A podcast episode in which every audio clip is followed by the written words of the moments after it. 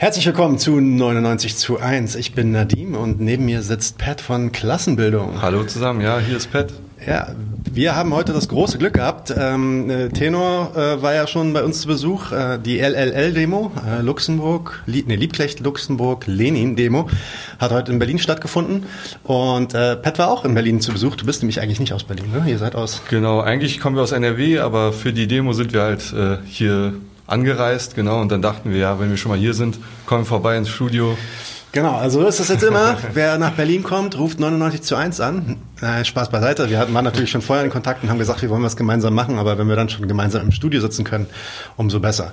Ähm, vorneweg mal, wir haben hier so ein cooles Buch von euch liegen. Ihr seid ja tatsächlich auch nicht nur der YouTube-Kanal Klassenbildung, sondern ihr habt auch einen Podcast am Laufen. Genau. Ihr äh, äh, habt jetzt dann diese Texte gesammelt und die bei dem Verlag Leo Yogiches veröffentlicht, Das sind- Grundlagen des da, da muss ich dazu. Genau, da muss ich dazu sagen, das sind nicht unsere Texte. Also wir haben, wir haben halt das Buch gefunden und das sind halt, ja, wir fanden es halt wertvoll, es ist halt gut, wo, damit kann man super arbeiten. Und da haben wir gerade eine Videoreihe am Laufen, aber dazu erzähle ich später wahrscheinlich noch was. Okay. Grundsätzlich sind wir halt, machen wir halt viele verschiedene Sachen. Also wir sind ja noch relativ jung, so als Medienprojekt, als Kollektiv und machen gerade Video und Podcast, aber auch ein paar Kulturbeiträge. Es gibt auch inhaltliche Texte zu verschiedenen Fragen. Können wir gleich auch mal drauf eingehen. Fangen wir, fangen wir doch mal von vorne an. Also du sagst, ihr seid relativ jung. Genau. Äh, wann habt ihr angefangen und wer war das eigentlich und warum eigentlich? Also ja, das fing so an. Also es ist natürlich nicht einfach so vom Himmel gefallen. Wir sind halt alles äh, RevolutionärInnen, Kommunistinnen, die halt äh, quasi zusammenarbeiten, schon in der politischen Praxis, im Alltag, in der Uni, im Betrieb, im Viertel und so weiter. Und dann dachten wir uns, okay, ein, ein Ding, was auf jeden Fall fehlt aktuell, ist halt sowas wie ein linker Channel. Da gab es euch auch noch nicht, glaube ich. Also es war Anfang 2020. Anfang 2020. Genau, im März. Und da kam halt dann auch noch der Lockdown. Also wir hatten diese Idee für dieses Projekt. Wir wollten halt Videos machen, Podcasts und so weiter, kulturelle Beiträge. Dann kam der Lockdown und äh, alles wurde irgendwie nach innen verlegt. Man konnte sich nicht mehr so frei treffen. Dann haben wir das Projekt einfach vorgezogen. Das sollte eigentlich irgendwie Mitte des Jahres rauskommen. Genau, und dann seit Beginn 2020 sind wir dann dabei. Ja, bisher haben wir halt einige Videos gemacht, damals halt auch noch zu Corona. Und jetzt gerade läuft halt die Reihe zu dem Buch. Genau, da stellen wir halt die Grundlagen des Marxismus-Leninismus vor, von der Philosophie, Ökonomie und natürlich irgendwie, wie organisiert man sich und so weiter, einmal quer quasi. Ja, ähnlich wie bei uns auch der, der ähm, Lockdown und auch die ganze Pandemie hat auf jeden Fall so dieses Podcasting-Business um einiges befeuert. Das ist, glaube ich, in allen Branchen und auf allen politischen Seiten auch so gewesen. Ähm, wie, wie viele Leute wart ihr da am Anfang? Am Anfang waren wir, also wir sind ja ein Kollektiv von, von vielen, aber wir, die quasi dieses Projekt verfolgen wollten, wir waren so fünf Leute ungefähr. Aber es schalten sich halt immer wieder Leute ein, wenn jemand einen Kulturbeitrag hat oder ein Gedicht geschrieben hat, was irgendwie schön ist, dann veröffentlichen wir das auch. Wir haben auch unser, auf unserer Website klassenbildung.net haben wir halt auch Gedichte veröffentlicht und auch Bilder, also quasi revolutionäre Kunst wollen wir auch veröffentlichen. Aber es ist alles noch ein bisschen an den in den Anfängen, aber also es wird. Und wenn du sagst, ihr seid ein Kollektiv von vielen, also wart ihr vorher schon politisch aktiv oder organisiert und das ist dann quasi aus dieser Organisation heraus entsprungen oder wie lief das? Genau, also wir sind in verschiedenen Organisationen, aber uns teilt halt, dass wir quasi Kommunistinnen sind, die ja, die quasi sagen, ja, wir, wir brauchen eine andere Gesellschaft, wir müssen konkrete Schritte dahin gehen. Und wir denken auch, dass es quasi ein Netzwerk von Revolutionären braucht, die halt diese Schritte gehen können. Und ja, also vorher haben wir halt auch schon Politik gemacht. Ich persönlich mache auch schon seit einigen Jahren Politik. Genau. Aber jetzt so Videoprojekte habe ich halt gar nicht gemacht. Also mit Klassenbildung ist das quasi mein Einstieg gewesen. Genau. Ja, äh, Respekt. Also der Kanal, ich hatte da, ich hatte dich ja schon vor ein paar Monaten mal kontaktiert, ähm, bin auf den Kanal gestoßen, ähm, richtig coolen Content, vor allem was so die, was so die Basics angeht, also wirklich dem Namen gerecht werden, Klassenbildung. Ich will ganz kurz mal was zu dem Namen selbst fragen. Ähm, interessanterweise haben wir auch so ein bisschen darüber nachgedacht, äh, irgendwas mit Klasse zu nutzen und auch so ein bisschen was mit Bildung, weil unser Programm ist natürlich eigentlich auch ein, äh, ja, Bildungsprogramm, zumindest im, im, ja, im Groben sehen wir das schon so als Bildungsprogramm an. Ähm, ein, wir hatten, glaube ich, auch sogar die Idee gehabt, äh, Daniel, ich glaube, Klassenzimmer hatten wir, glaube ich, als Idee irgendwie. Da mhm. wir relativ, relativ nah dran gewesen. Klassenzimmer, ja. Klassenzimmer war das, ah, genau. Äh, ja, wie, also was, was steckt hinter den Namen, beziehungsweise dieses Kon dieser YouTube-Kanal? Also was ist so das Konzept dahinter? Was macht ihr da? Also grundsätzlich müssen wir erstmal so äh, müssen erstmal klar haben, wir sehen halt, dass die Gesellschaft in Klassen geteilt ist. Also es gibt ja viele, die sagen, ja, es ist alles so plural, es ist quasi äh, nach verschiedenen äh, Schichten oder keine Ahnung Lebensstile oder was auch immer. Und das gibt's auf jeden Fall. Aber wir sagen, das was maßgeblich ist, ist, dass die Gesellschaft in Klassen geteilt ist. Und viel Bildung stellt sich so dar, als würde sie über den Klassen stehen, als wäre sie klassenunabhängig. Mhm. Also auch das, was wir in der Schule lernen, da wird ja nicht gesagt, das ist die Bildung der Bourgeoisie, sondern die wird gesagt, so ist das, das ist die Wissenschaft. Und wir sagen halt, es gibt halt nicht sowas wie eine, also sowas wie Bildung, die frei von Klasse ist, ist immer irgendwie, irgendwie parteiisch von einer Klasse. Wir sagen halt ganz offen, ja, wir sind parteiisch für die Arbeiterinnen und Arbeiter.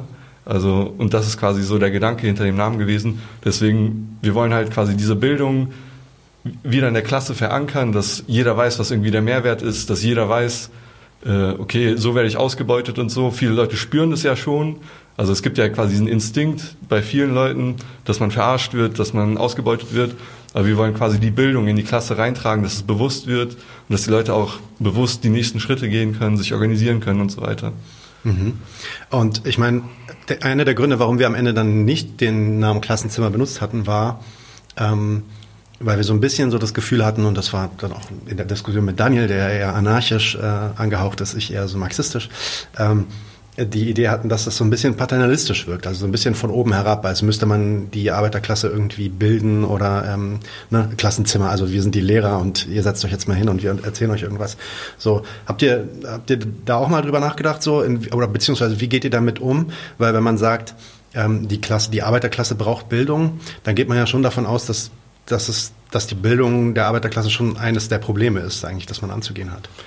Ja, also es kann so paternalistisch wirken erstmal, auf jeden Fall, aber es ist ja nicht so, als würden wir außerhalb der Klassengesellschaft stehen. Also wir sind halt auch Arbeiterinnen und Arbeiter, ja. wir kommen aus der Klasse und wir mussten halt auch quasi durch diesen Prozess gehen, dass wir uns damit auseinandergesetzt haben und so weiter. Und ja, wenn man quasi nochmal so rauszoomt und, also das ist ja auch eine Debatte, die schon länger läuft, also das ist ja keine nur aktuelle Debatte. Auch früher wurde sich gefragt, okay, brauchen die Arbeiterinnen und Arbeiter wirklich Leute, Theoretiker, die quasi das Wissen in sie reintragen, die checken doch selbst, dass sie ausgebeutet werden. Und da hat zum Beispiel Lenin in Was tun halt ganz gut dazu geschrieben, dass, dass es halt schon wichtig ist, oder auch Engels hat darüber geschrieben, dass es wichtig ist, dass unsere Klasse Leute ausbildet, die halt theoretisch auf einem hohen Niveau sind, die halt den Leuten äh, quasi diese, diese Werkzeuge an die Hand geben können, um, um halt gegen, das, äh, gegen dieses ganze Bildungssystem beziehungsweise diese ganze, die ganzen Ideologieapparat kämpfen zu können. Da braucht es halt Spezialisten und Spezialistinnen. Aber ja, das ist halt mit der Bildung so eine Sache. Das ist, äh, ist halt nichts, was man irgendwie einfach im Blut hat oder so, sondern das muss man sich schon aneignen. Wir wollen halt irgendwie das so möglich, also möglichst einfach machen. Weil irgendwie diese Schriften von Marx, von Engels, die gibt's ja schon seit mehr als 100 Jahren. Na klar. Theoretisch kann die ja jeder lesen, aber wir denken halt so. Nicht so leicht. ja, ja, genau, ist nicht so leicht. Wir versuchen es mit eigenen Worten in Videos zu machen, in Podcasts. Und das ist quasi unser Beitrag, um äh, die Klasse zu bilden, so dass sie halt bewusst wird, dass sie halt eine Klasse ist. Ja, ja, okay. Es gibt ja es gibt ja im Marxismus-Leninismus, ich bin jetzt im äh, äh, Marxismus-Leninismus nicht so krass versiert, deswegen korrigiere mich bitte, wenn ich irgendwas falsch sage. Aber es gibt ja auch diese Idee der ähm, Avantgarde. Ne? Ähm, und das, das ist was mich, was, was mich dann oft interessiert, ist, inwiefern diese theoretischen Konzepte, über die du sprichst, tatsächlich von der, also nicht von der Avantgarde, sondern von dem Rest der Arbeiterklasse tatsächlich durchdrungen sein müssen. Also wenn, ich sag's mal so, wenn wir die Möglichkeit hätten, irgendwie allen Leuten die Details von Kapitalband 1, 2 und 3 irgendwie beizubringen, müssen wir das wirklich machen, um die Arbeiterklasse zu organisieren. So, das ist immer so eine, eines der Themen, das mich interessiert. Ähm, Du hast ja auch zum Beispiel eines eurer Videos, was ich jetzt letztens gesehen habe, war ähm, dialektischer Materialismus. Wir haben mal was zum historischen Materialismus gesagt und da war auch ein Feedback, Feedback, was wir bekommen haben, ja geil, aus philosophischer Sicht, super interessant. Aber äh, was bringt das heute eigentlich noch? Warum muss man das wissen irgendwie äh, als Arbeiter? Also ich würde halt sagen, genau diese, diese Philosophie, also der dialektische Materialismus ist halt so aktuell, wie er immer schon war und wie er halt auch immer bleiben wird. Also um die, die Gesellschaft zu verstehen, wie sie um uns wirkt, da müssen wir halt quasi Werkzeuge haben und das ist halt genau dieser dialektische Materialismus. Den kann man halt auf verschiedene Bereiche anwenden. Zum Beispiel, wenn wir ihn auf die Geschichte der Menschheit anwenden, dann haben wir den äh, den historischen Materialismus. Dann können wir sehen, okay, die Geschichte wird nicht von großen Köpfen geschrieben, von irgendwelchen Herrschern, die halt irgendwie äh, schlau sind und dann ist ihr Reich groß oder die sind dumm und dann zerfällt das Reich, sondern die Geschichte wird von den Massen geschrieben und von den, von den äh, Bewegungsgesetzen der Gesellschaft. Also quasi diese Denkweise, die hilft uns in allen Bereichen unseres Lebens. Und ja, deswegen, also ich denke, das ist halt immer noch aktuell und gerade stehen wir auch vor der Frage, okay, die Umwelt äh, wird halt zerstört von dem System. Was machen wir damit? Die Menschen werden zerstört und da braucht es ja auch irgendwie Werkzeuge, wie wir mit diesen Fragen umgehen. Und das kann halt auch dann nur der dialektische Materialismus sein. Sonst, sonst schweift man ab in irgendwie individuelle Lösungen zum Beispiel. Das gerade in der Umweltkrise ist es halt ganz groß. Konsumkritik und so ein Kram. Konsumkritik, also, ja, genau. genau. Und das, äh, das ist halt, das führt halt dann zu nichts. Also mhm. um halt irgendwie die Gesellschaft und ja diesen Planeten retten zu können, brauchen wir halt irgendwie eine, ein philosophisches Fundament, was quasi wissenschaftlich ist, womit wir halt arbeiten können, womit mhm. wir die Sachen verändern können. Also erst verstehen, dann verändern und dann unsere Theorie nochmal verbessern quasi. Mhm. Und das ist halt der dialektische Materialismus. Natürlich klingt das erstmal trocken, dialektischer Materialismus, und wenn man dann irgendwie die verschiedenen Gesetze erstmal kennenlernen muss und so weiter. Aber wenn man sie dann anwendet, dann sieht man sehr schnell, also was es einem bringen kann tatsächlich. Mhm. Wir waren ja als Linke auch schon mal irgendwie weiter, äh, was, was sowohl die Organisation als auch so das theoretische Durchdringen von diesen Themen angeht. Also wenn man so 100 Jahre zurückspult, die Diskussionen, die da stattgefunden haben, natürlich waren das auch kontroverse Diskussionen, weiß nicht, zwischen ähm, Bernstein und, und äh, Rosa Luxemburg zum Beispiel oder so. Aber ähm, so das Level, auf der sich, auf der sich ähm, die Partei damals bewegt hat und auch die Bewegung damals bewegt haben, ist natürlich ein ganz anderes heute.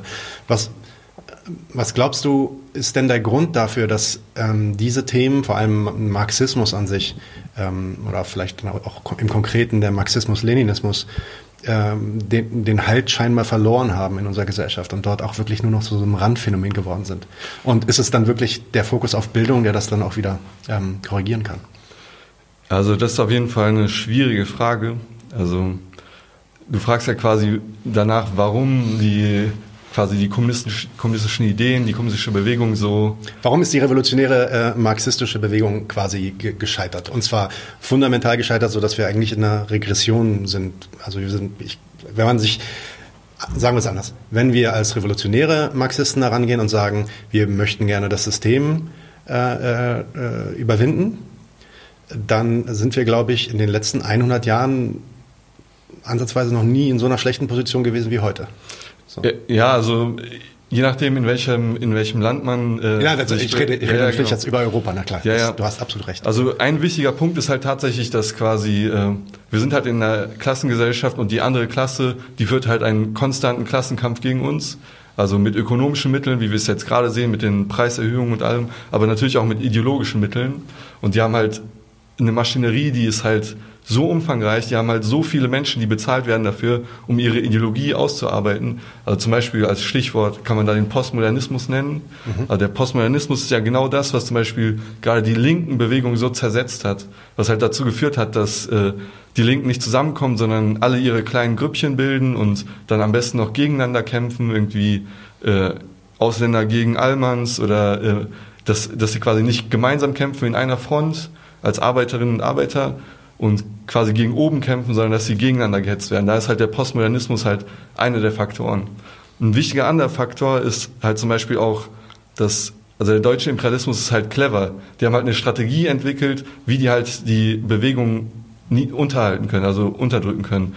Das ist auf der einen Seite die Repression natürlich mit ihren Gefängnissen, ihrer Polizei, ihrem Militär und auf der anderen Seite die Integration. Mhm. Also die können quasi wenn, wenn äh, eine gewisse Bewegung zu kritisch wird oder ein Problem darstellt, können die halt irgendwie Posten anbieten, können Regierungsbeteiligung ja. Ja. anbieten. Und wie kritisch bist du dann noch, wenn du irgendwie äh, im Bundestag sitzt und dir sicher sein kannst, okay, Pension, Leben lang, äh, hast eigentlich keine Probleme mehr, außer, keine Ahnung, welches Auto fahre ich heute so.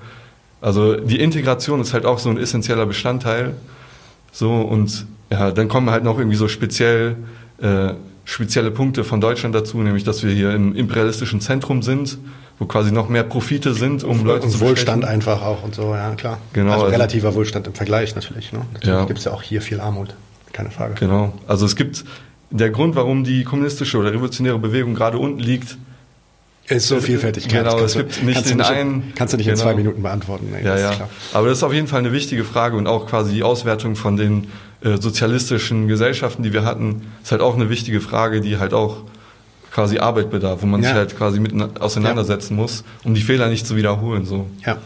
ja, vor allem, weil wir halt auch gegenwärtig, wie gesagt, an einem Punkt sind, wo ich das Gefühl habe, dass diese Diskussion, also sagen wir es mal so, wenn wir andere Podcasts hier so in, ähm, im, im Interview haben, größere Podcasts, sage ich mal, die größten Ja. vielleicht, die es so gibt, so draußen, YouTube-Shows, dann ist eigentlich auch so diese Frage nach der Revolution, also wirklich diese Idee, dass wir den Kapitalismus nicht nur besser machen wollen, sondern dass wir ihn überwinden wollen, ähm, ist eigentlich selbst unter Linken äh, eigentlich relativ, ja, stößt auch relativ, re relativ schnell auf Ablehnung einfach. Ja?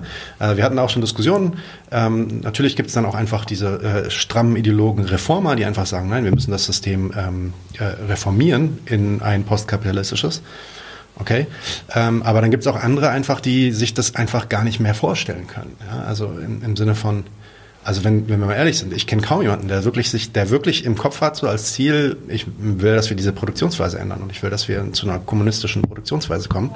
Gibt es nicht viele, die das dann auch einigermaßen theorisieren und das nicht nur als so einen Identitätspunkt nutzen, also, quasi so ein Cosplay machen, ey, ich bin jetzt hier der krasse Kommunist oder so. Ähm, und das ist, ein, das ist ein Riesenproblem. Und warum das so ist, das zu untersuchen und auch zu fragen, inwiefern wir Marxisten da gescheitert sind auch. Und das also auch nicht immer nur auf andere zu zeigen und zu sagen, oh ja, der kapitalistische Staat, der hat uns manipuliert und so weiter. Und ähm, ja, das war ja auch kein Sozialismus in der DDR und so, sondern wirklich da auch selbstkritisch zu sein, finde ich extrem wichtig. Ähm, ja, nur Klar. so ein kurzer Brainstorm von mir. Ja, ich denke halt auch, dass, äh, dass es quasi genau das braucht. Also es braucht quasi eine kritische Auseinandersetzung, weil also wir stehen halt in einer quasi in einer Tradition, die halt wissenschaftlich ist. Also es, es geht nicht darum, mein Team, dein Team und mein Team ist besser als dein Team, wie beim Fußball oder so, sondern wenn man sagt, okay, ich bin Marxist, ich bin Marxistin, dann stellt man sich in eine Tradition von Marx, Engels und so weiter, also je nachdem, was für eine, äh, also was für eine Theorie man folgt. Und zum Beispiel Engels hat ja gesagt, Sozialismus von der Utopie zur Wissenschaft. Also Sozialismus soll nicht mehr einfach nur die Idee von einer schönen Gesellschaft bleiben, sondern es soll quasi ein wissenschaftlicher Ansatz sein. Es soll die Frage sein, okay, wie kommen wir dahin? Was, was macht es aus? Was sind quasi die Entwicklungsgesetze dahin und so? Also, und genau diesen Schritt muss man gehen. Man muss halt wegkommen von diesen rein, ja, das ist meine Identität und äh, alle anderen sind doof, so, keine Ahnung. Ja, genau. Oder dieser, dieser Kampf gegen Anarchos, Anarchos versus Marxisten so. Und das, das hat irgendwie was von einem Hockeyspiel oder so, wo man sich dann am besten prügelt am Ende.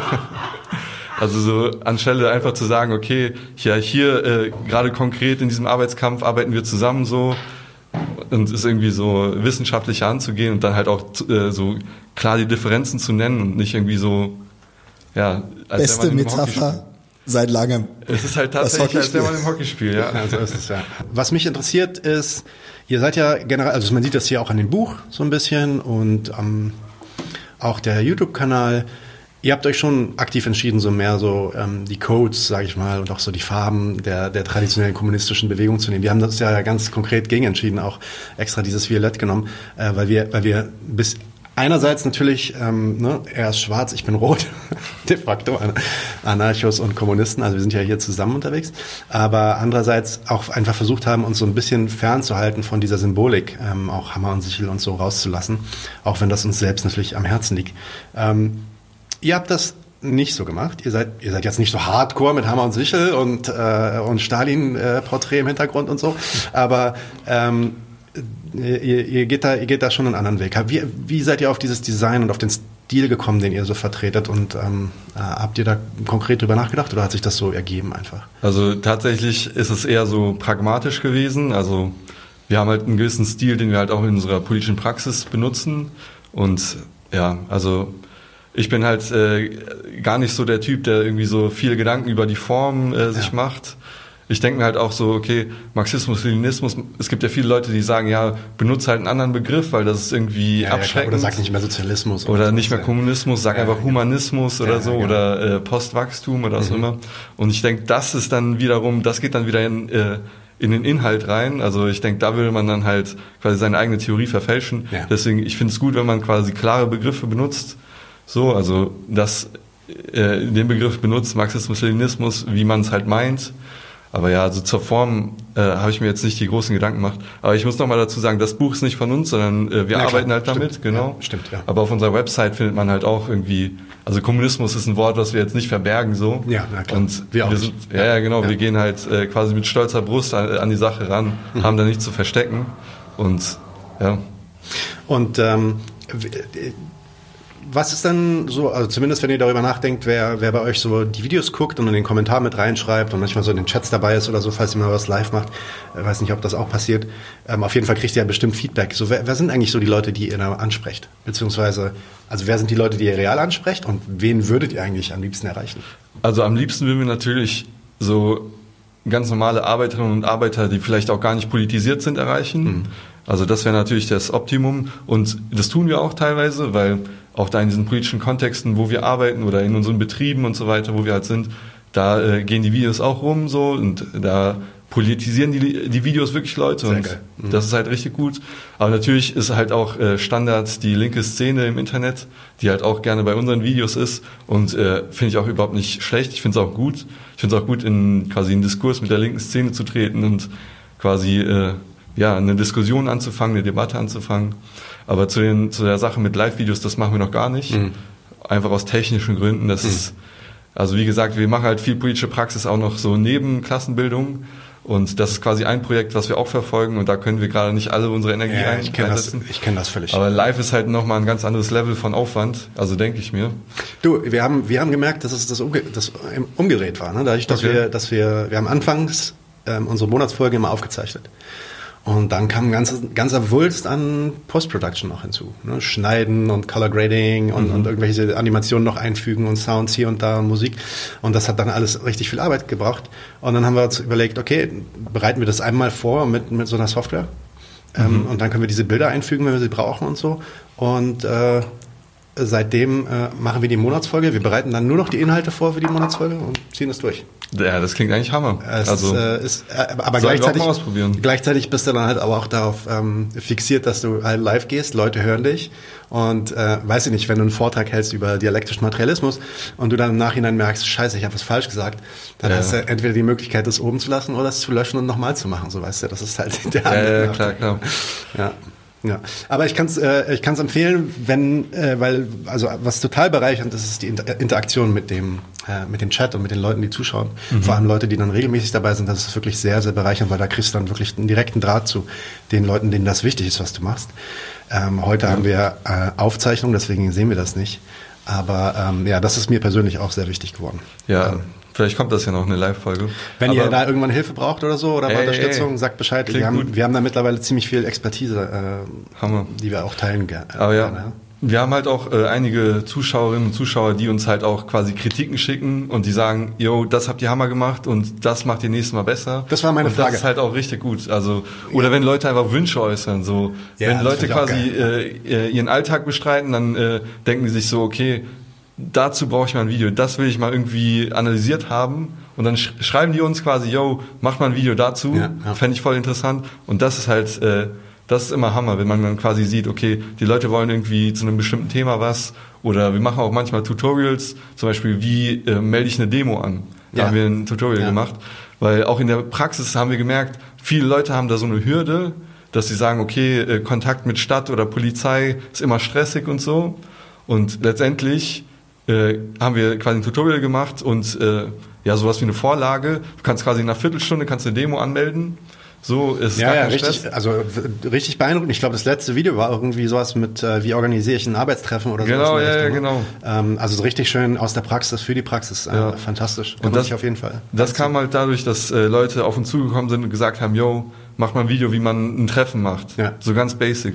Dann haben wir halt gesagt, okay, äh, was gehört zu einem Treffen? Verschiedene Rollen. Also jemand muss ja irgendwie Protokoll führen, also aufzeichnen, was besprochen Agenda wurde. und hier, genau, und äh, dann haben wir es so ein bisschen durchdacht, haben das Video gemacht und Hammer. Ja, ich denke, das, das hilft halt dann auch tatsächlich Leuten, hilft auch der Praxis. Also das ist quasi auch unser, unser Ding, dass wir quasi Theorie und Praxis quasi verbinden wollen, dass es halt in engen Kontakt ist, dass es einander hilft, quasi, dass beides quasi dadurch auf eine höhere Stufe gehoben wird. Genau das wollen wir ja bewirken so. Ja, hört sich gut an. So muss ja. es sein.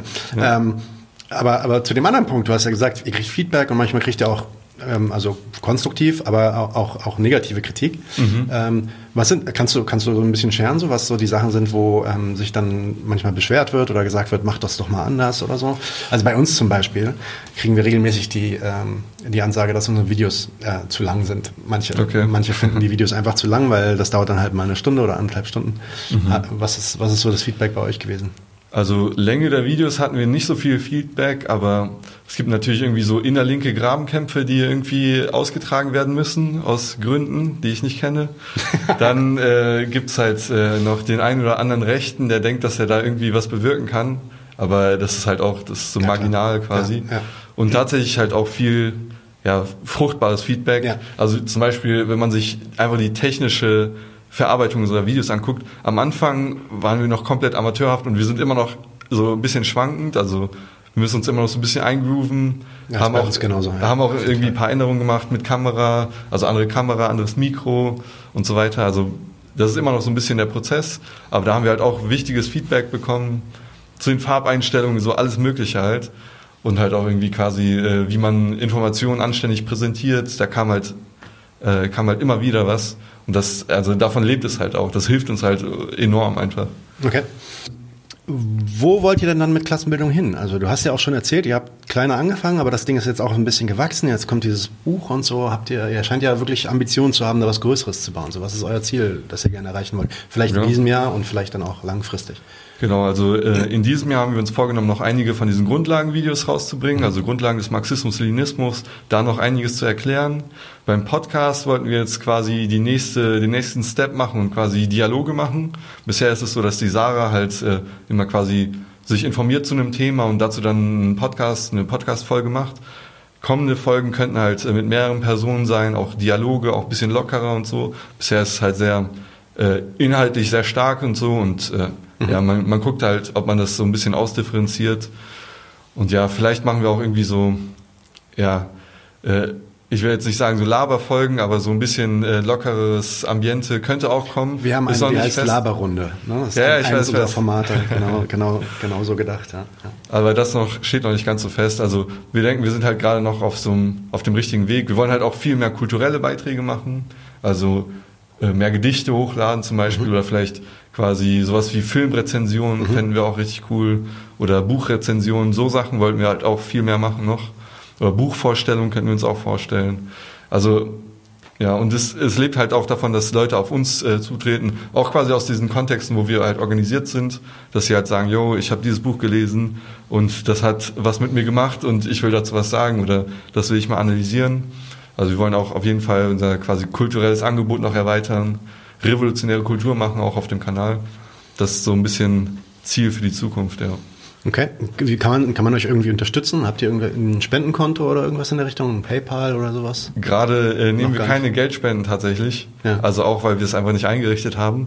Aber man kann uns unterstützen, indem man Kritik schickt zum Beispiel. Mhm. Also sagt, was man äh, sich wünscht für den Kanal oder natürlich indem man es teilt, die Videos. Das halt hilft uns immer riesig, wenn Leute die Videos teilen. Das ist immer Hammer und die Podcasts auf jeden Fall. Also so kann man uns auf jeden Fall unterstützen. Die Podcasts kommen die regelmäßig oder? Ähm die kommen eigentlich regelmäßig, aber jetzt gerade hat die Sarah halt viel zu tun. Das hängt halt immer davon dann ab. Und gerade auch politisch ist halt auch eine sehr äh, krasse Zeit. Ja. Okay. Und ihr seid auch alle politisch aktiv dann noch. Ja, ja, genau, genau. Und dann wahrscheinlich noch Lohnarbeiter, wie du meintest. Ja, ja, so. genau. Also ist schon äh, dann mehr als ein Fulltime-Job irgendwann, auf jeden Fall. Ja. Alright, ähm, wir haben jetzt ziemlich viel über Marxismus, Leninismus gesprochen ja. und ähm, ich sag, ich bin ja relativ bekannt hier in dem Podcast dafür, dass ich auf jeden Fall ähm, mich als Marxist sehe beziehungsweise ähm, äh, Marx studiere quasi. Äh, vielen Leuten ist oft nicht klar, was der Marxismus, Leninismus eigentlich ist. Ja, es wird auch oft einfach nur so über den Kamm geschert als, als äh, einfach äh, tanky Stalinismus zum Beispiel, äh, obwohl es da nochmal ein anderes Wort gibt für. Ähm, und was ist denn dann eigentlich dieser Marxismus, Leninismus und was ist an dem so unterschiedlich äh, zu dem normalen Marxismus? Also bei Marxismus, Leninismus kann man sagen, dass er quasi so auf drei Säulen steht. Man kann sagen, der hat quasi eine philosophische Säule, das ist der dialektische Materialismus Dann hat er quasi ähm, die Analyse der Ökonomie, die politische Ökonomie, sagt man, und dann quasi so die Analyse von äh, dem wissenschaftlichen Sozialismus, also von den Klassen, von dem Sozialismus. Das kommt halt äh, historisch daher, dass Marx hat sich halt viel mit diesen drei Sachen auseinandergesetzt. Mhm. Also Marx war halt äh, quasi, war auch ein Philosoph, er hat sich viel mit Hegel auseinandergesetzt, aber er hat Hegel quasi materialistisch äh, umgedacht. Hegel war ein äh, deutscher Philosoph, der quasi ähm, sehr einflussreich war zu seiner Zeit. Und Marx hat dann halt quasi Ende der 40er Jahre, 1840er Jahre, hat er dann quasi ein paar Standardwerke rausgebracht, wie Deutsche Ideologie zum Beispiel. Da hat er sich sehr mit diesen philosophischen Fragen auseinandergesetzt. Und da hat er zum Beispiel auch den historischen Materialismus entwickelt. Also quasi diese Weltanschauung, dass man sagt, ähm, die Geschichte wird nicht von einzelnen Menschen geschrieben, sondern die Geschichte passiert quasi aufgrund von Gesetzen. So wie wir es quasi in, in jeder Wissenschaft auch machen. In der Physik sagen wir ja nicht, okay, äh, keine Ahnung, der Stein wird von der Erde angezogen, weil der Stein das will oder was auch immer, sondern wegen der Gravitation, wegen dem Gravitationsgesetz. Und Marx hat dann gesagt, ja okay, diese Gesetze gibt es auch für die Gesellschaften. Dann hat Marx sich halt auch noch die Ökonomie angeguckt, weil das hat ihn quasi dazu gezwungen, sich auch die Ökonomie anzugucken. Und dann ist er halt da, darauf gestoßen, auf die ökonomischen Grundgesetze des Kapitalismus. Hat dann halt auch die vorhergegangenen Gesellschaftsformationen ökonomisch analysiert. Also im Kapitalismus der, äh, die Produktion für Profit, dass wir quasi in eigene Tasche wirtschaften, aber äh, immer, immer mehr Menschen zusammengefasst werden in Betrieben und so weiter und was das für Widersprüche gibt. Das hat sich Marx dann angeschaut. Und dann gibt's halt quasi noch diese ganzen utopischen Sozialisten, so nennt man die.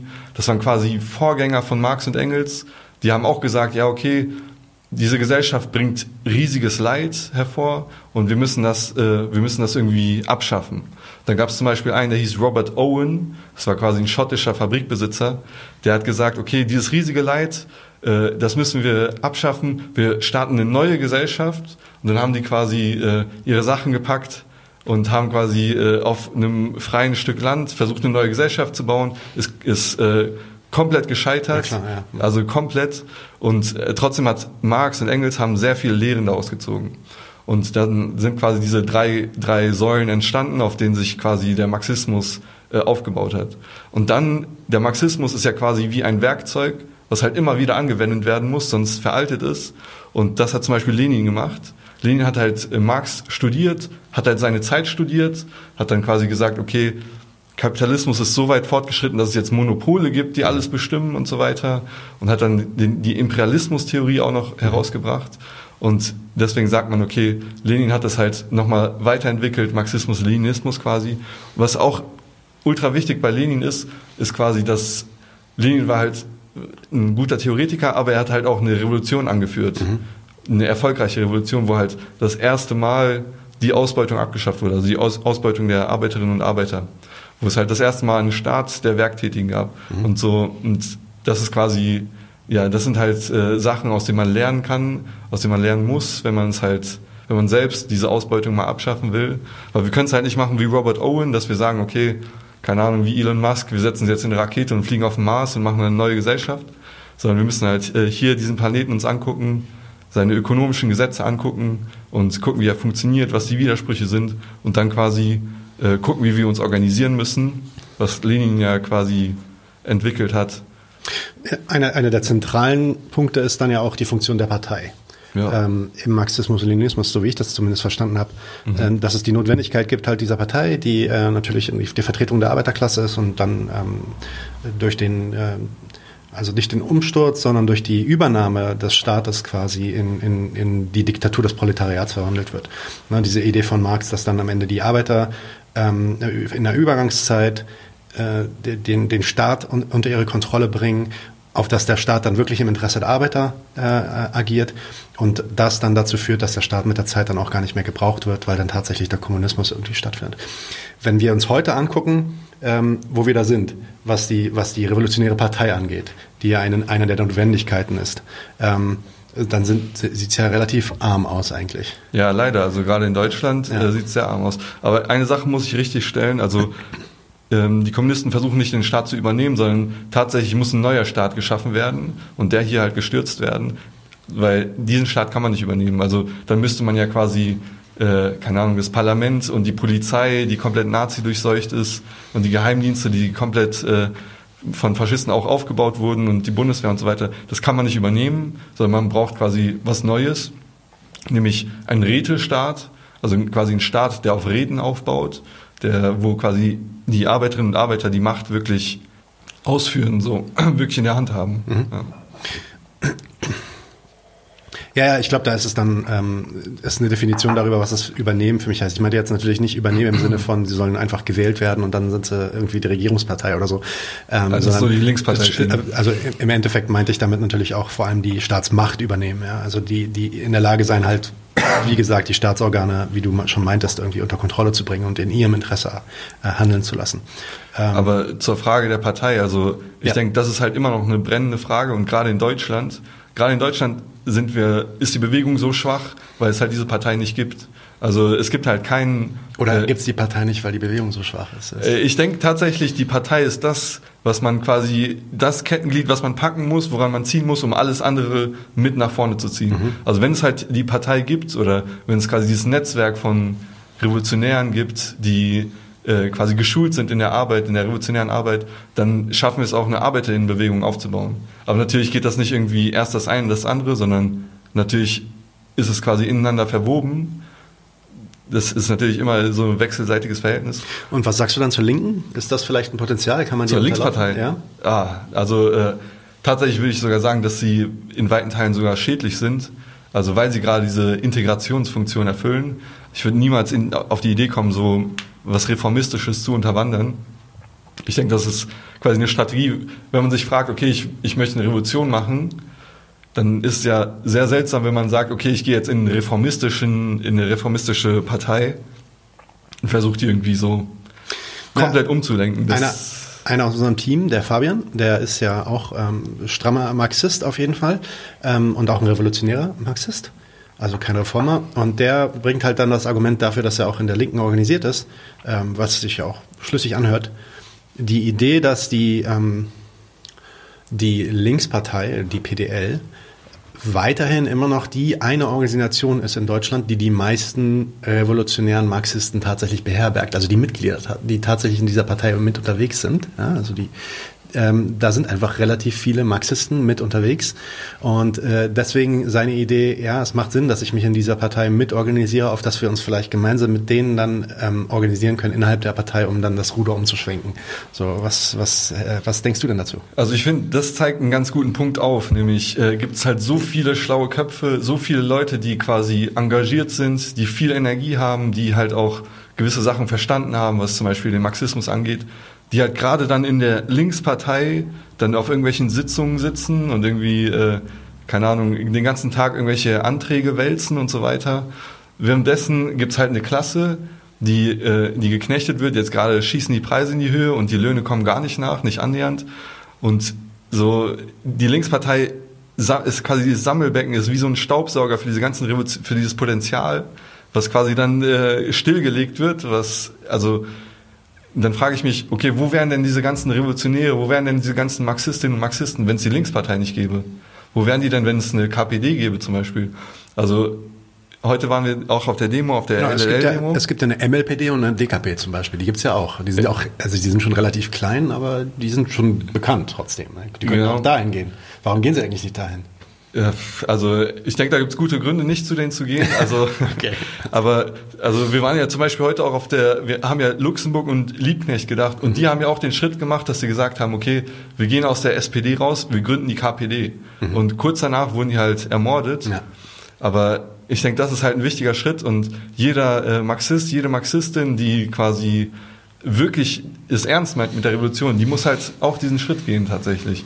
Also den Bruch mit der, mit dem Sozi mit der Sozialdemokratie und quasi das Neue aufbauen. Das Neue, was halt auch fähig ist, die neue Gesellschaft äh, ja, hervorzubringen. Mhm. Und das, dieses Potenzial sehe ich halt in der Linkspartei nicht. Und gerade wenn man sieht, äh, wo die Linkspartei mehr Stimmen kriegt, da siehst du keinen Unterschied zwischen SPD und Linkspartei. Also mhm. Linkspartei privatisiert auch zum Beispiel, hat auch in Berlin hier riesige Privatisierung vorgenommen und so weiter. Also ja, mit vorgenommen, die waren da Teil einer Koalition, aber ist schon richtig, der, ich weiß, was du meinst, also stimme ich dir hundertprozentig zu.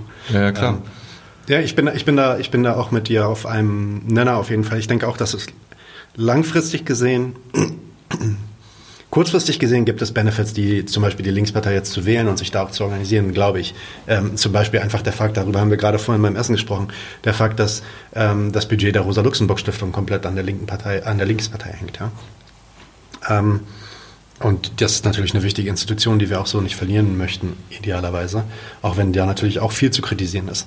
Ähm, aber langfristig gesehen komme komm ich auch immer mehr so auf den Trichter, dass es wahrscheinlich eher ein, ein Stock im Rad ist und uns eher davon abhält. Ähm, andererseits glaube ich auch, dass wenn die Linkspartei jetzt ähm, baden geht, noch mehr baden geht, oder sich vielleicht komplett auflöst oder splittet in eine von der Wagenknecht und dann noch irgendwas anderes, ähm, äh, glaube ich auch nicht, dass der, dass der Automatismus dann direkt ist, dass ähm, daraus dann eine, eine, KPD springen würde zum Beispiel. Ja, das denke ich auch nicht, aber also, also mich, was mich interessiert, und die Frage jetzt an dich, äh, wäre, was müssen wir denn dann machen? Also angenommen, ähm, wir überwinden dieses Hindernis der, der Partei Die Linke. Äh, was müssen wir denn dann machen, um an diesen Punkt zu kommen, dass wir wieder eine relevante Partei werden, die parlamentarisch auch Macht ergreifen kann? Ja, also da sind halt viele Schritte notwendig tatsächlich. Man muss es halt, also mit Klassenbildung versuchen wir quasi irgendwie dazu beizutragen, dass, äh, dass quasi die Bildung verfügbar wird, dass die Leute das Bewusstsein haben, dass diese Schritte notwendig sind. Aber letztendlich muss, müssen sich halt diese Organisationen aufbauen, muss halt quasi die, die KPD fällt ja auch nicht vom Himmel, sondern ja. muss halt äh, quasi in einem langwierigen Aufbauprozess muss sie halt aufgebaut werden und tatsächlich müssen auch alle Kommunistinnen und Kommunisten zusammenrücken und weil, also kleine Splittergruppen können das halt nicht alleine machen. So, es muss halt, ja, es muss halt, es ist halt ein langwieriger Prozess. Die Partei äh, gründet ich, sich nicht einfach so. Ich sehe das genauso wie du. Also ich habe auch, wenn ich darüber nachdenke, dann ist es für mich so wie, wir waren schon, wir waren früher schon mal viel weiter, was die, die Organisation der, der revolutionären Linken angeht. Ähm, wir sind jetzt auf einem historischen, also ich würde es als ein historisches Tief bezeichnen, was die Organisation dieser revolutionären Linken angeht. Und jetzt gibt es so viele Schritte zu tun, um irgendwie dahin zu kommen, dass wir ähm, eine Partei sind, die irgendwie parlamentarisch Macht ergreifen kann. Ähm, dass es eigentlich noch gar keinen Sinn macht, über, über diese, weiß ich nicht, Schritt 70 und Schritt 80 nachzudenken, sondern wir wirklich erstmal über die Basics nachdenken müssen. Und deswegen ist auch einer der Gründe, warum ich in, bei 99 zu 1 so sehr darauf beharre, dass wir uns auch mit Theorie beschäftigen, so wie ihr das halt auch macht, damit, dass, damit, also, weil das ist eine, eine der Voraussetzungen, finde ich, dass man bestimmte Sachen dann auch auseinanderhalten kann und ähm, halt auch weiß, dass eine bestimmte Denkweise, eine reformistische Denkweise, ja, äh, dann halt auch einlädt, bestimmte Aktionen, politische Aktionen ähm, zuzulassen, die dann dem, im Endeffekt dem revolutionären Ziel wieder schädlich sein können. Und deswegen ist es so wichtig, es so gefestigt zu sein in der, in der Theorie und es nicht reicht, sich einfach nur moralisch irgendwie aufzuregen über den ganzen Kram. Ähm, Aber ich finde genauso. Ich finde gerade da sind wir halt in ultra hoffnungsvollen Zeiten. Also Während äh, gerade diese ganzen An Angriffe auf die Arbeiterinnen und Arbeiter kommen, ist es ja nicht so, als äh, würde quasi diese Ruhe, die wir die letzten, das letzte Jahrzehnt oder was auch immer hatten, als würde das immer noch aufrecht bleiben. Weil die Leute streiken halt tatsächlich immer mehr, also international sowieso, aber auch in Deutschland, wo quasi Streiks äh, so eng reglementiert sind in Tarifrunden und so weiter. Mhm. Und trotzdem wird, wird, wird, immer mehr gestreikt, auch wilde Streiks gibt es mhm. immer mehr. Und gleichzeitig äh, gibt es halt quasi diese linken äh, Bildungsangebote, wie wir sie halt haben, dass wir quasi die Theorie zur Praxis bringen. Und un unser Ziel sollte es dann sein, dass wir quasi die, die Leute, die schon so gefrustet sind von dem System, dass wir denen quasi noch dieses Werkzeug, die, die Theorie an die Hand geben, dass sie quasi sehen, okay, äh, nicht nur ich will einen höheren Lohn oder mehr Urlaub, sondern ich will mehr Lohn, aber ich werde halt auch ausgebeutet und wir werden ausgebeutet und wir stehen hier im Kampf zweier Klassen. Also dass äh, quasi dieser Bewusstseinsprozess losgeht und ich denke, da sind wir halt in ultra hoffnungsvollen Zeiten. Gerade weil halt immer mehr Aktivität auf den Straßen ist und die Theorie ist da, wir müssen sie halt quasi nur noch aufbereiten und natürlich auch neu anwenden, aber das ist halt auch mal eine ganz andere Frage. Aber ich denke trotzdem, gerade äh, sind wir eher im Aufwind, würde ich sagen. Hm. Ja, ich, ich bin immer vorsichtig mit diesem Optimismus, weil okay. ich irgendwie so, ich bin, ja, ich weiß nicht, ich bin, ich bin relativ pessimistisch, was das angeht. Einfach wenn ich mir äh, anschaue, wie sich diese Bewegungen, ähm, sobald sie dann, dann wirklich eine gesellschaftliche Signifikanz erreichen, ähm, entwickeln und so wie du das auch meintest, dann halt auch oft einfach gekooptet werden. Ne? Also ähm, äh, über einige dieser Bewegungen hatten wir jetzt schon gesprochen, ich will die jetzt nicht beim Namen nennen, aber ähm, da dann reinzukommen, Das versuchen wir auch. Ich, ich, ich bin da genauso motiviert wie du. Ähm, lass uns in zwei Jahren nochmal quatschen, wie das funktioniert hat und wie wir auch wachsen können. Ich glaube, eine der großen wichtigen Sachen für die linken Medien ist natürlich auch, dass wir ähm, wachsen über unsere über unsere Randbereiche hinaus. So, ja? Also dass wir auch die, das ja, die, im Bürgerlichen sagt man, die bürgerliche Mitte irgendwie erreichen und auch dort Leute ansprechen können, die normalerweise, weiß ich nicht, eine CDU wählen würden oder eine SPD oder so. Ähm, aber ich würde auch sagen, dass die Leute halt auch immer empfänglicher werden. Also während ja. quasi früher dieses Familienmodell war, keine Ahnung, man arbeitet und hat ein Haus und ein Auto. Ja. Wenn man sich heute mal anguckt, was die äh, Preise für Häuser in Städten sind, das äh, kann sich kaum normale Arbeiter mehr leisten. Und äh, also die Leute, also die bürgerliche Mitte wird halt immer mehr abgegraben, immer weiter proletarisiert sozusagen. Und ja, also da ist halt unsere Theorie fällt auf fruchtbaren Boden so. Und ja, die muss man auch auf jeden Fall erreichen. Da muss man sich halt auch irgendwie äh, spannende Formate und so überlegen. Ja, ja. Ich denke, das ist halt auch immer genau, wichtig. Genau. Deswegen finde ich es auch so gut, dass wir alle so viele äh, verschiedene Formate anbieten. Ja. Ähm, ne, manche machen Podcasts, manche machen Video-based. Ihr macht diese, diese kurzen Videos, Lehrvideos richtig, ähm, die exzellent produziert sind. Also äh, nochmal richtig Props, sieht richtig geil aus, was ihr da macht. Danke auf jeden Fall. Ähm, wir machen so ein bisschen mehr so dieses Deep Dive, lange Interviews und so. Das mhm. machen wir auch mit Absicht so und da wollen wir jetzt erstmal auch nicht von abrücken, damit wir wirklich den Leuten, die bei uns sind, auch die Gelegenheit zu geben, wirklich alles zu sagen, was sie sagen wollen, so weißt du. Und dann gibt es Leute, weiß ich nicht, wie Wohlstand für alle, der irgendwie die Wirtschaft organisiert, äh, äh analysiert ähm, innerhalb von so 20, 30 Minuten Videos.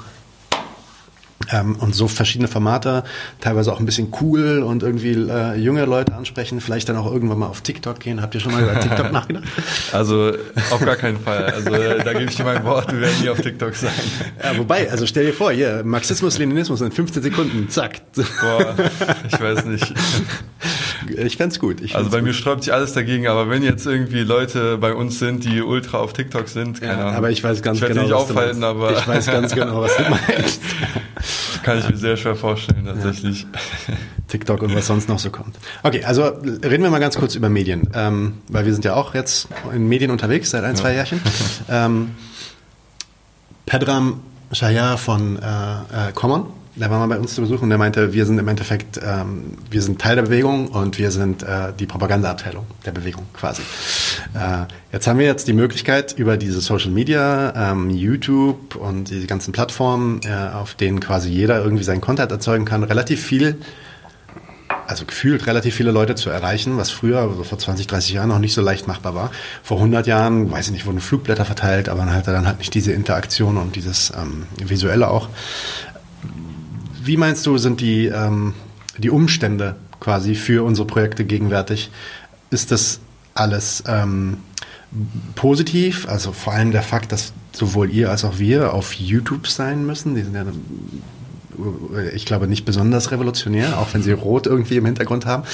Und ähm, wenn wir tatsächlich irgendwann mal bedrohlich werden könnten, sie uns natürlich einfach so ausschalten können, wenn sie wollen. Also da gibt es ja so ein bisschen so eine Dialektik, ähm, dass wir einerseits diese Werkzeuge benutzen, die wir andererseits bekämpfen wollen. Wie siehst du das? Ähm, was sind da die Potenziale? Wo geht's dahin für uns? Also ich denke tatsächlich, dass gerade die Medien, das Internet halt schon so sehr neue Phänomene, äh, Phänomene sind und quasi die quasi das Mediengame sehr revolutioniert haben.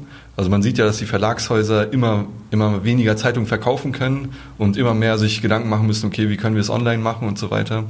Aber und natürlich ist es halt auch positiv, dass wir quasi, wir können, jeder, der eine Kamera hat, kann sich einen YouTube-Channel machen und äh, Sachen hochladen und auch eine politische Gruppe kann das relativ einfach machen. Aber es ist halt man muss halt immer noch im Klaren sein, dass es halt immer noch im, innerhalb des Kapitalismus ist. Ja. Wie du sagst, YouTube kann uns einfach so den Channel ausschalten und da finden die halt auch Gründe für, also Copyright Strike die oder was müssen, auch immer. müssen auch nicht mal welche finden. Ja, ist ja ein privates Unternehmen, so, genau. also die können ja machen, was die wollen. Genau. Und also deswegen, äh, also man, man muss es halt schon äh, kritisch sehen, also nicht zu optimistisch, nicht zu pessimistisch. Gerade ist es natürlich eine Riesenchance für uns, aber auch die Monopolisierung, also Monopolisierung ist ja etwas, was sich quasi in allen Wirtschaftsbereichen zeigt und so auch bei den Medien, während wir vorher quasi diese riesen Verlagshäuser haben, die wir auch immer noch haben, irgendwie äh, Springer und was auch immer, die quasi alle Zeitungen äh, alle aufsaugen. Ja, ja, genau. Es ist ja nicht so als also du hast ja sehr viele verschiedene Zeitungen, die du kaufen kannst, aber sehr wenig Verlagshäuser, die dahinter stehen. Mhm. Und ich glaube, so ist es mit den Medien tatsächlich gerade auch. Also zum Beispiel YouTube, Facebook und so weiter, du hast halt eine Handvoll von diesen äh, gigantischen äh, Digitalkonzernen, die halt selbst ihre, ihre Regeln machen auf ihrer Plattform. Das kann halt extrem tückisch sein, gerade wenn irgendwie äh, revolutionäre Bewegung im Aufwind ist oder wenn, wenn wir kritisch, eine kritische Masse erreichen, kann es halt sehr kritisch werden, dass die uns einfach zack, Strom abdrehen oder Internet abdrehen, was auch immer.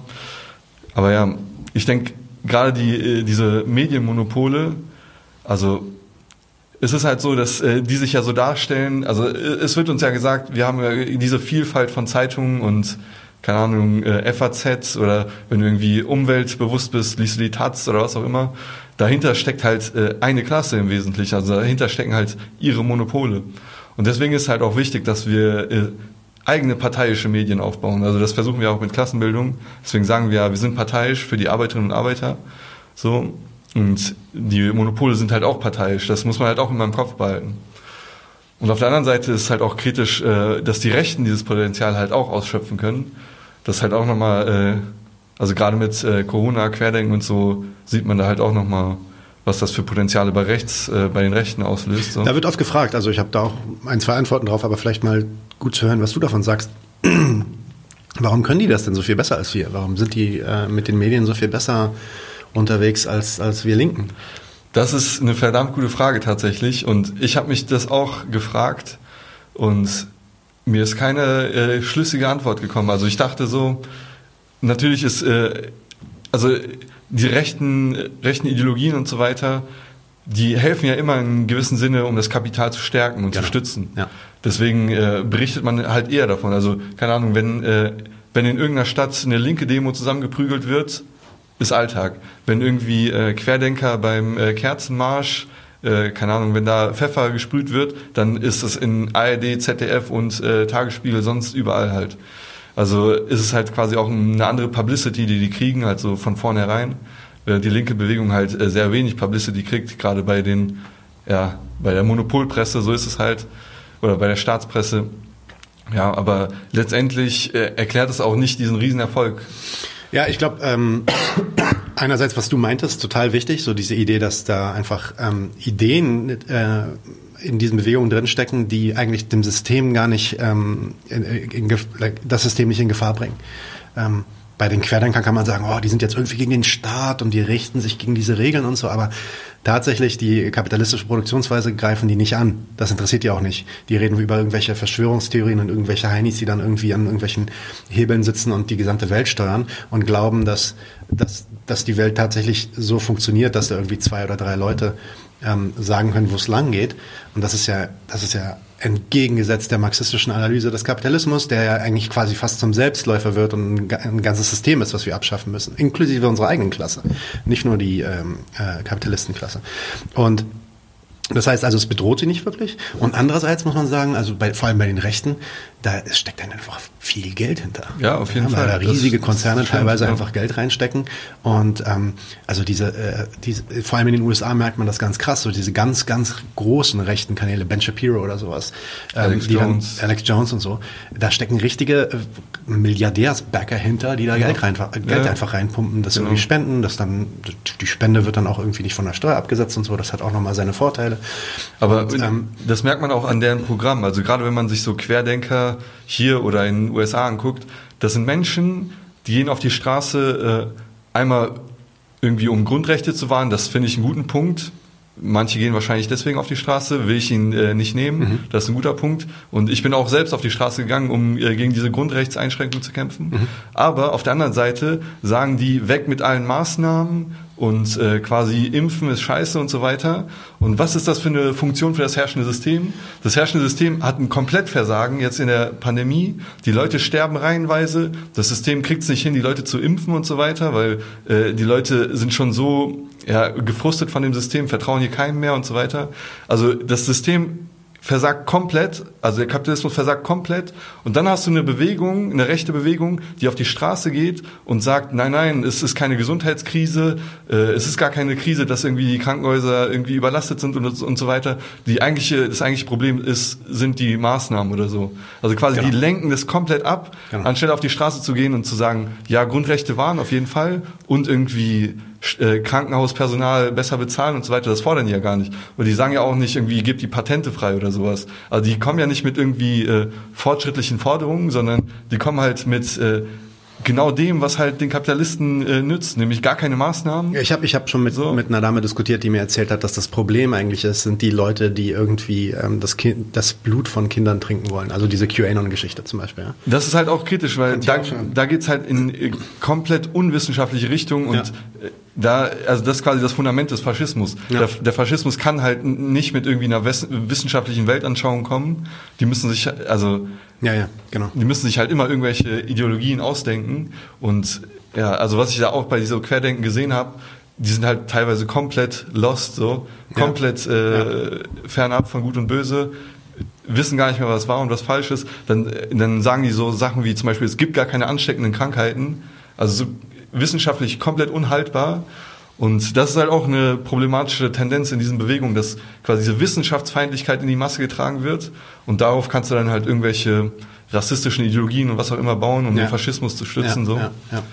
Ähm, ja, das Interessante, äh, ein, ein Zitat, das mir von Arian Schiffer-Nasseri einfällt, der letztens bei uns hier war, als wir, wir haben auch eine Folge gemacht zu äh, der Corona-Krise vor kurzem und werden jetzt auch demnächst auch wieder eine machen weil du meintest, der Staat und der Kapitalismus hat versagt.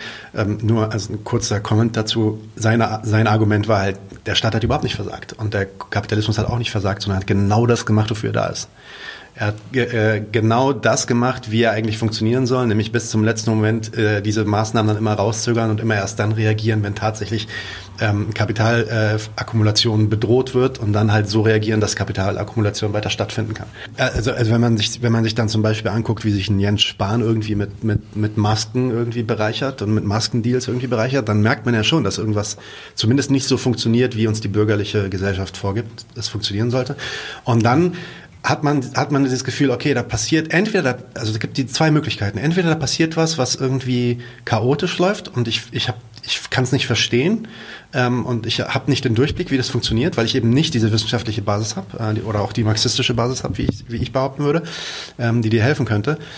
Oder ich, ich, ich überlege mir dann halt dieses Weltbild, wo dann irgendwie zwei oder drei Leute, also ein simples Weltbild, QAnon oder so, wo zwei oder drei Leute irgendwie in dunklen Kämmerchen sitzen und alles steuern. Aber der Punkt ist, dass immer irgendwie alles gesteuert werden muss, weil diese Angst davor, dass das vielleicht doch nicht gesteuert ist, sondern dass vielleicht diese Leute in der Regierung, auch die Mächtigen, auch die Kapitalisten, alles diese Privatkapitalisten sind und niemand wirklich Ahnung darüber hat, in, in, welche Richtung das geht. Und deswegen auch, dass dieser Klimawandel nicht unter Kontrolle bringbar ist, einfach deswegen, weil niemand das auf dem Schirm hat, sondern alle nur daran interessiert sind, ihre eigenen Profit, äh, Profite einzuheimsen.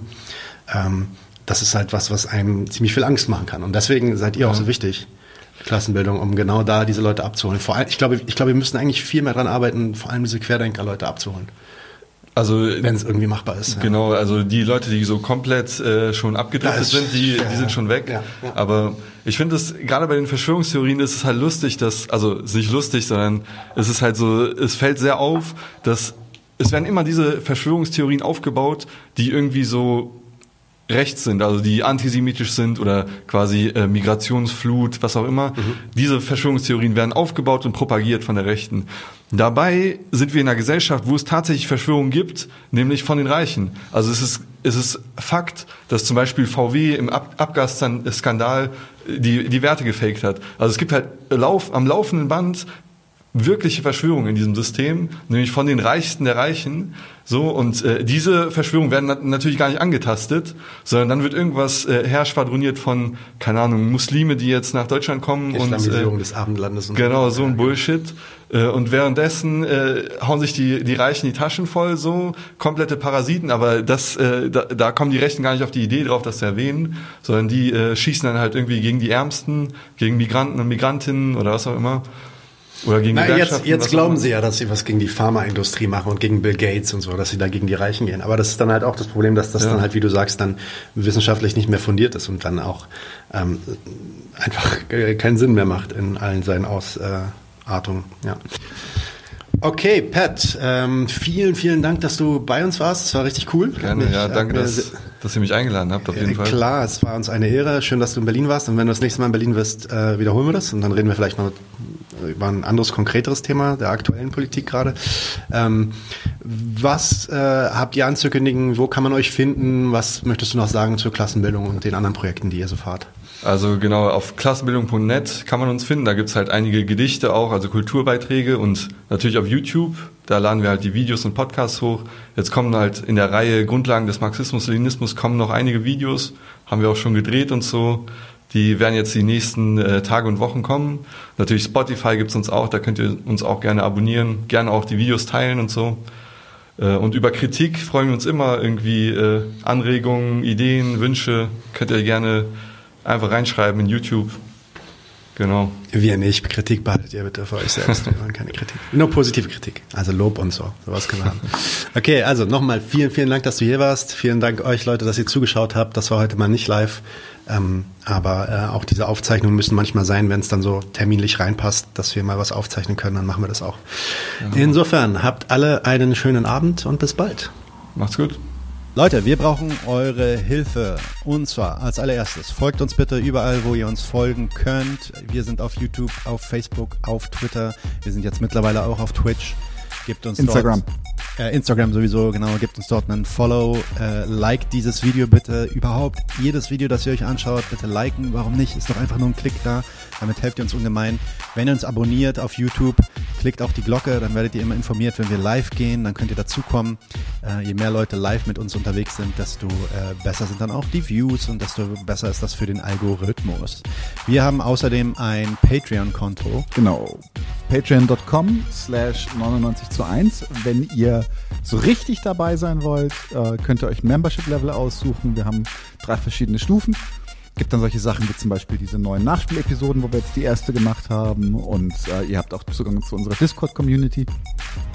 Weiters haben wir einen paypal.me slash 99 zu 1 Link, falls ihr denkt, naja, sind schon schnaffte Typen, aber mehr als einmal will ich nicht zahlen, dann könnt ihr uns da auch ein bisschen Geld schicken.